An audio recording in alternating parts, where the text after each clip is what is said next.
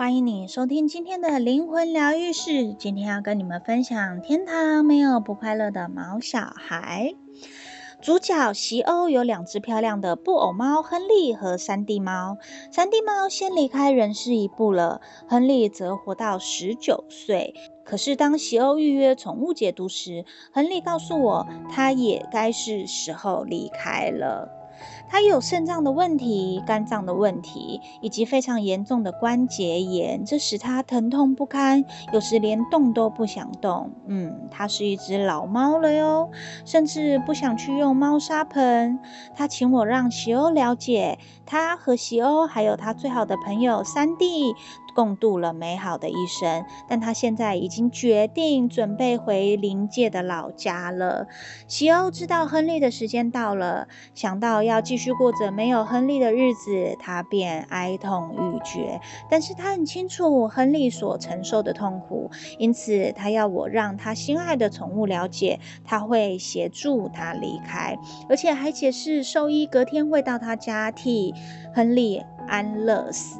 接着，他问我说：“是否该把电话放到亨利的耳边呢？这样亨利才听得见我说话。”确实有很多人问过我这个问题，但正如我向席欧解释的，心灵感应的语言是通过磁场来传递，而不是通过电话线路来传递。所有动物都是通过心灵感应和彼此沟通，与人类的沟通也是如此。他们了解这种无声的言语言是如何运作的。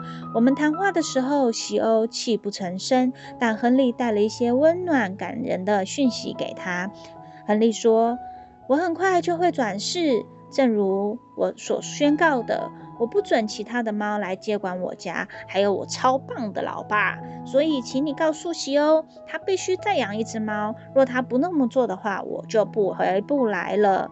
如果可以养两只的话更好，因为这样三弟也可以一起回来。”当我传达这样讯息给席欧的时候，席欧感激地说：“知道亨利明白自己有多么受宠，又想回来，让他比较容易可以对亨利放手。”三个月后，当席欧和我预约另外一个时段的时候，他表示他前阵子一直去收容所，看到了一只他一眼便觉得有缘的三岁猫咪。他说：“桑尼亚，那是一种缘分。我已经看了好几只其他的猫，但我一走进这只猫咪的笼子，它就直接上前对我伸出了小手。我立刻有一种爱的感觉，我知道非它莫属。令人惊讶的是，我一把它带回家，它就熟门熟路的马上跑进了我的卧室，跳上床铺，直接走去睡在枕头上。而亨利以前也总是睡在同一个位置，可是我不认为他是亨利或是山地，他。确实知道一些亨利会知道的事情，但在许多方面又不太一样。于是我告诉西欧，我说：“嗯，你知道的，西欧，动物从灵界回来时，不见得会和前世一模一样的。你的新猫咪会有自己的个性，但你会开始在它身上看到一部分的亨利。另外，动物有时候需要一段时间才能够进入新的身体，在永远安顿下来之前，它们的灵魂可能会进进出出，进进出出，一再反复。”西欧表示他会耐心的等待，之后有很长的一段时间。我就再也没听见他的消息了。但随后他又预约了另外一次解读，这回他毫不犹豫地说：“桑尼亚，他们回来了。”我说哦，所以你现在养了两只猫？喜欧说不，我有三只。事情是这样的，我去沃尔玛采买一些食品杂货。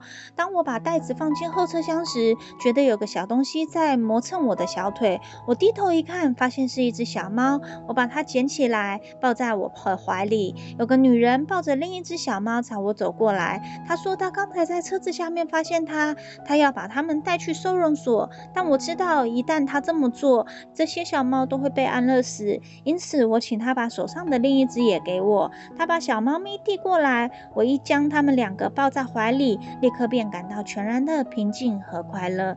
那女人看着我，露出了微笑。既然如此，他们注定是你的了。那个女人这样跟我说。我知道她说的完全正确。我知道他们已经找到我了，而不是我去找他们。其中一只猫咪和山地就像一个模子印出来的。现在我知道他们。都回来了。上次和你谈话时，我还不太确定，但日子久了，我开始在新猫咪的身上看见了很多亨利的特点，而第三只则是相当讨喜，就像额外的好康礼物一样。